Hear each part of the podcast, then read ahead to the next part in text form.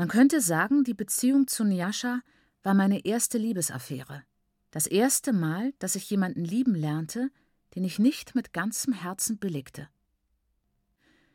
Wir hätten nicht weggehen sollen, sagte Nyasha mit mutloser Miene. Die Eltern hätten uns nach Hause schicken sollen. Sie hätten es tun müssen, weißt du? Viele andere Leute haben das getan. Das wäre vielleicht das Beste gewesen. Zumindest für sie. Denn jetzt haben sie Twitter als Kinder. Und es gefällt ihnen nicht. Es gefällt ihnen überhaupt nicht. Es kränkt sie. Sie glauben, wir tun es absichtlich, um sie zu kränken. Und ich weiß nicht, was ich dagegen tun soll, Tambo. Ich weiß es wirklich nicht. Ich kann nichts dafür, dass ich dort war und mich zu der Person entwickelt habe, die dort gewesen ist. Aber es kränkt sie. Ich kränke sie. Glaub mir, es ist sehr schwierig. Als sie das sagte, hatte eine vorschnelle Intimität das Zimmer erfüllt. Sie machte mich so leichtsinnig, wie ich es als kleines Mädchen gewesen war, als ich den Bodensatz aus dem Bierkürbis meines Vaters getrunken hatte, und ich sagte Njascha offen meine Meinung. Selbst wenn du in England warst, musst du deine Mutter respektieren, sagte ich zu ihr. Ich würde nie so zu meiner Mutter sprechen, wie du zu Maiguru sprichst. Njascha saugte Luft durch die Zähne ein. Tss. Mach dir wegen meiner Mutter keine Sorgen, antwortete sie bitter. Sie will nicht respektiert werden. Wenn die Leute es täten, könnte sie über nichts stöhnen und hätte nichts mehr zu tun. Sie bringt einen Großteil ihres Lebens damit zu, sich zu beschweren. Ich war überwältigt von meiner Kühnheit, Niascha offen meine Meinung zu sagen. Doch war ich ganz sicher, dass sie Unrecht hatte. Mai Guru, so wie ich sie kannte, war überhaupt nicht so, wie Niascha sie beschrieb. Meine Mai Guru sorgte sich um jeden. Sie war sanft, gewissenhaft und mitfühlend. Ich empfand es als moralische Verpflichtung, das Niascha zu erklären, die ihre Mutter so hart beurteilte. Aber es fiel mir so schwer, die richtigen Worte für eine so komplizierte, heikle Angelegenheit zu finden. Daher war ich erleichtert, als Anna hereinkam und niederkniete, um uns zu sagen, dass das Abendessen fast fertig sei. Um Gottes Willen, Anna, steh auf, befahl ihr Niascha gereizt. Jedes Mal, wenn du hereinkommst, sage ich dir, du sollst nicht niederknien, und du machst es immer wieder. Was ist mit dir los? Und dann schämte sie sich ihrer eigenen Worte. Also wirklich, wenn man mich so hört. Ich werde böse und zickig. Aber wirklich, Anna, du brauchst doch nicht niederknien, wenn du mit mir sprichst. Anna sprach auf Knien weiter. Deine Mom sagt, wenn Tambuzai sich noch nicht gewaschen hat, geht das heute in Ordnung. Aber nach dem Abendessen sollst du ihr das Badezimmer zeigen. Sie verschwand so unauffällig, wie sie gekommen war. Njascha sah mich von Kopf bis Fuß an und entschied, dass ich sauber genug sei, um am Tisch zu sitzen. Sie wollte, dass wir beim Auftragen halfen, weil ihre Eltern es gern sahen, wenn sie pflichtbewusst war. Aber ich hatte das Bedürfnis, ins Bad zu gehen. Also zeigte sie es mir und sagte, sie würde in der Küche sein. Da ich noch nie eine Toilettenschüssel benutzt hatte, musste ich experimentieren. Ich kletterte auf den Sitz und hockte mich hin. Zuerst mit dem Gesicht zum Spülkasten, dann andersherum. Anna zog gerade die goldenen Vorhänge im Wohnzimmer zu, als ich auf dem Weg zur Küche vorbeikam. Es war noch nicht dunkel, denn es zeigte sich noch ein oranges Glühen im Westen. Es war mir egal. Osten, Westen, Norden, Süden. Es war mir alles gleich, solange die Sonne nur an einem Ort aufstieg und an dem gegenüberliegenden unterging. Mich beschäftigte mehr, wie früh es noch war viel zu früh für die letzte Mahlzeit des Tages. Bestimmt würde ich wieder hungrig sein, wenn ich schlafen ging und Albträume haben ohne einen wärmenden Berg Satzer im Magen. Das Essen stand schon auf dem Tisch, als ich ins Esszimmer trat. Viele große Schüsseln in der Tischmitte und Teller und Gläser und Messer und Gabeln an jedem Platz. Njascha saß schon und las in ihrem Roman. Sie legte ihn auf dem Buffet ab, als Maiguru hereinkam, ihren Platz am Tisch einnahm und mir freundlich den Platz neben meiner Cousine anbot. Wollen wir ein Gebet sprechen? erkundigte sich Maiguru, als ich mich gesetzt hatte. Ich hätte fast zugestimmt, doch als ich sah, dass Nyasha den Kopf senkte, tat ich es ihr nach. Maiguru sprach ein englisches Gebet, welches Nyasha mit Amen abschloss und ich ebenfalls, denn ich wusste nicht, wann das Gebet endete. Baba Mukuru kam durch die Hintertür herein, als wir gerade das Gebet beendet hatten. Guten Abend, Baba, grüßte ihn Maiguru auf Shona. Guten Abend, Dad, sagte Nyasha auf Englisch. Guten Abend, Baba Mukuru, sagte ich die beiden Sprachen mischend, denn ich war mir nicht sicher, welche davon angemessen war. Baba Mukuru brummte etwas zur Antwort in einer Art, die gleich klar machte, dass er Wichtigeres im Kopf hatte als die Güte des Abends. Und man fragte sich, ob man ihn überhaupt mit so banalen Kleinigkeiten hätte belästigen dürfen. Wie war dein Tag? fragte ihn Maiguru auf Englisch. Hast du einen guten Tag gehabt? fragte Nyasha auf Shona. Hast du einen guten Tag gehabt, Baba Mukuru? wiederholte ich. Baba Mukuru brummte erneut, diesmal etwas länger, was darauf hinwies, dass sein Tag erträglich gewesen war. Er setzte sich ans Tischende, wo ein Stapel Teller stand. Ihr habt schon angefangen, bemerkte er zu Maiguru.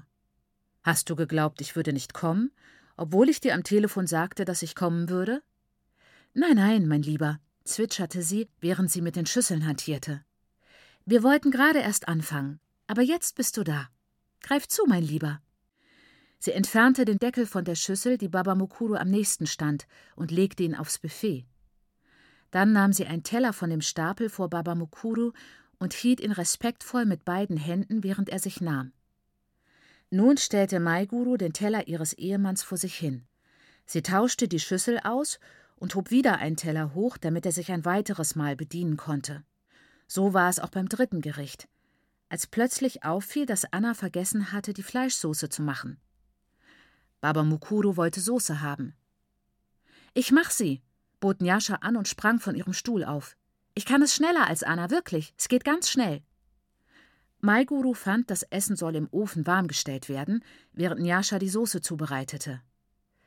Als das erledigt war, warteten Baba Mukuru, Maiguru und ich auf die Soße. Hast du gesehen, was für Bücher deine Tochter liest?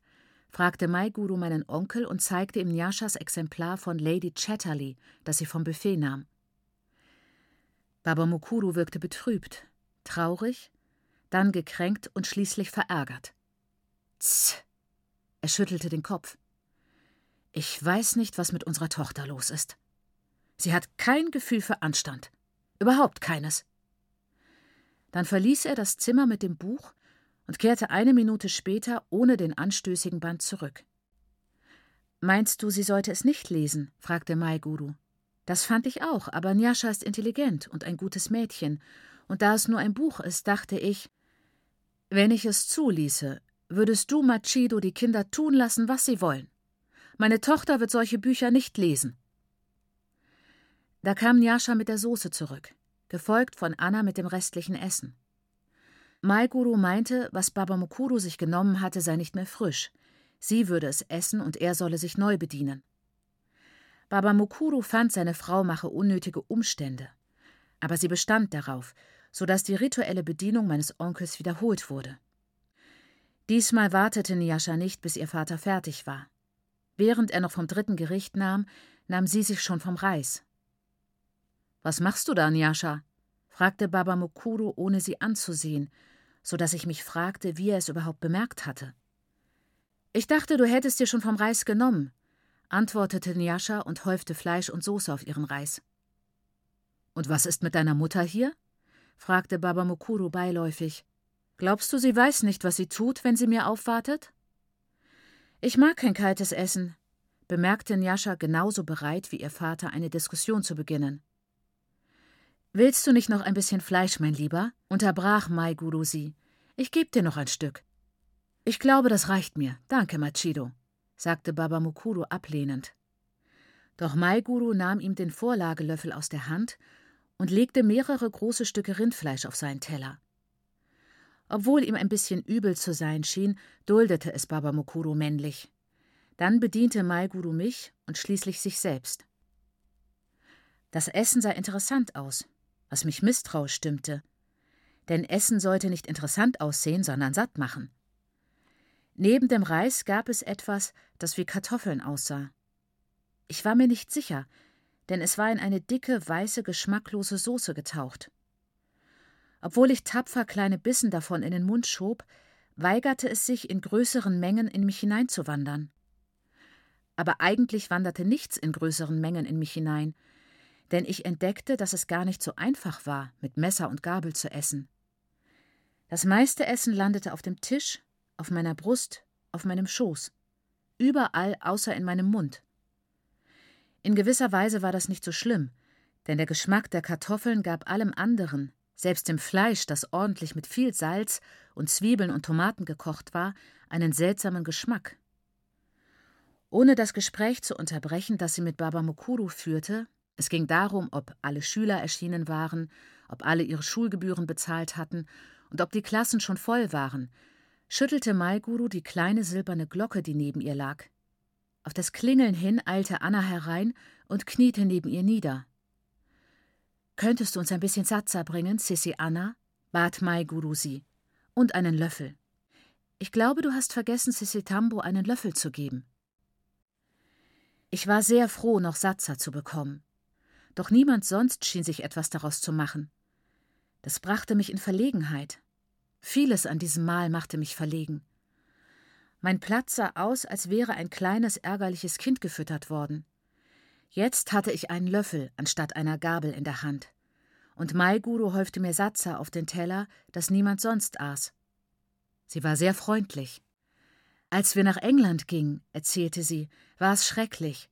Es dauerte Monate, bis ich mich an das Essen gewöhnt hatte. Es schmeckte nach nichts, weißt du, und es gab so wenig. Ich war Tag und Nacht hungrig. Manchmal war es so schlimm, dass ich nicht schlafen konnte. Also, Sissi Tambo, füll dir den Bauch mit allem, was du willst, damit du eine angenehme Nacht verbringst. Mir macht es nichts aus, hungrig zu Bett zu gehen, sagte Njascha. Wann bist du denn je hungrig zu Bett gegangen? Nicht in diesem Haus, zischte Maiguru. Ich wollte nur sagen, antwortete Niascha entschuldigend, dass ich meistens nur was Gutes lesen muss, wenn ich nicht schlafen kann. Wirklich. Manchmal muss ich bis ein Uhr lesen, dann schlafe ich ein. Dann hättest du das auch sagen sollen, meinte meine Tante. Bei Büchern fällt mir ein, fuhr Njascha fort, ich könnte schwören, ich hätte den D.H. Lawrence hierher mitgenommen. Hast du ihn gesehen, Mom?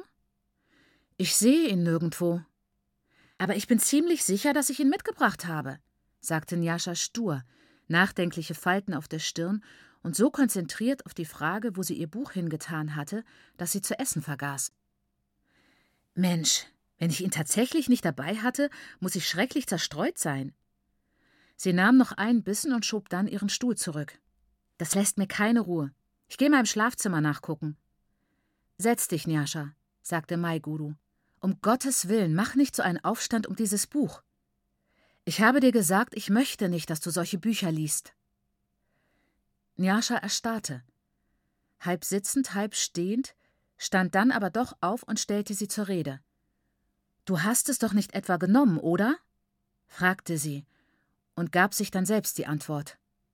Entschuldigung, Mom, ich weiß, du würdest so etwas nicht tun. Und wenn ich es getan habe? Aber du würdest das doch nicht tun. Nicht ohne es mir zu sagen, oder? fragte Njascha bestürzt. Maiguru wirkte so unglücklich, dass man Njascha keinen Vorwurf machen konnte, wenn sie glaubte, ihre Mutter hätte das Buch genommen. Aber Mom, wie konntest du nur? Ohne es mir zu sagen, das ist. das ist. Also du solltest nicht, du hast kein Recht. Hey, Njascha, sagte Baba Mukuru zu seinem Essen. Ich möchte nicht, dass du so zu deiner Mutter sprichst. Aber Daddy, widersprach Njascha unvorsichtigerweise. Ich würde erwarten, wirklich, ich würde erwarten, und ich erwarte, dass du tust, was man dir sagt. Jetzt setz dich hin und iss zu Ende. Schmollend setzte sich Njascha und nahm ein paar Bissen. Entschuldigt mich, sagte sie.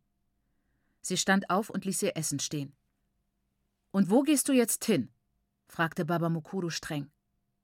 In mein Schlafzimmer, antwortete Nyasha. Was hast du gesagt?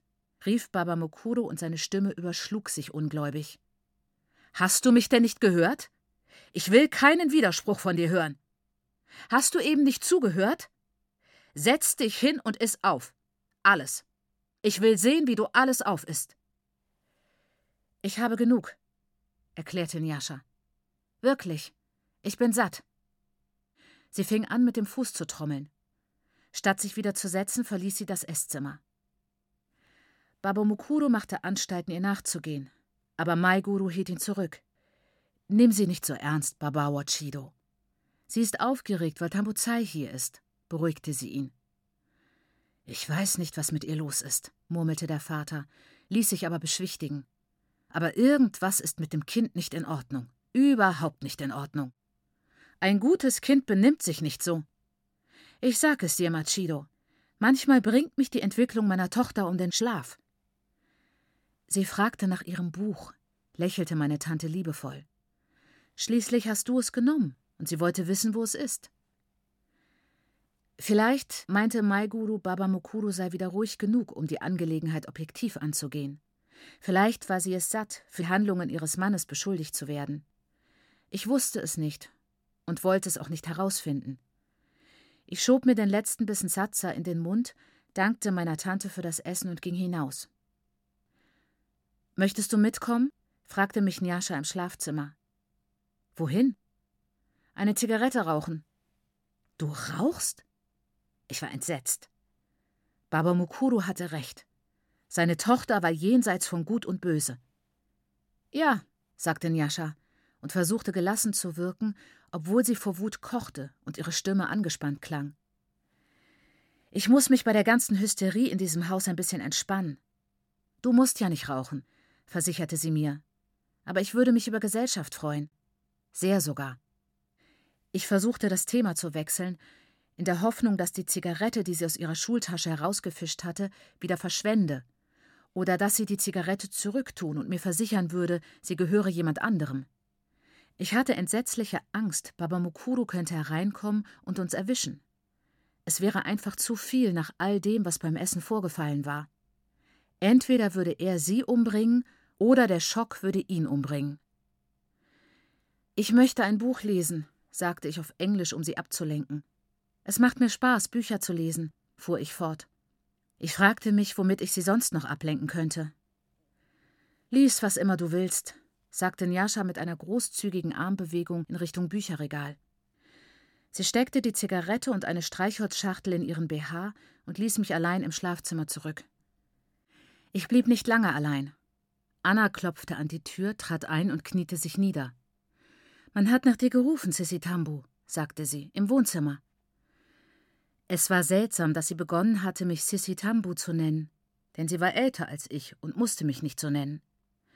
Sie hatte es auch nicht getan, als sie beim Begräbnis von Namo bei uns war und als ich vor ein paar Stunden angekommen war. Nicht, dass es an sich wichtig war. Schließlich nannte mich auch Maiguru liebevoll und kameradschaftlich Sissi, so dass Anna es vielleicht von ihr gelernt hatte. Es war aber merkwürdig, wenn man die anderen seltsamen Verhaltensweisen bedachte, die sie angenommen hatte, wie vor mir niederzuknien und mich, wenn sie sprach, nicht anzuschauen, sondern auf einen Fleck auf dem Boden einige Zoll vor meinen Füßen zu starren. Das Schlimmste war, dass sie kaum richtig sprach, nur die wenigen Worte, die nötig waren, ihre Botschaft zu übermitteln.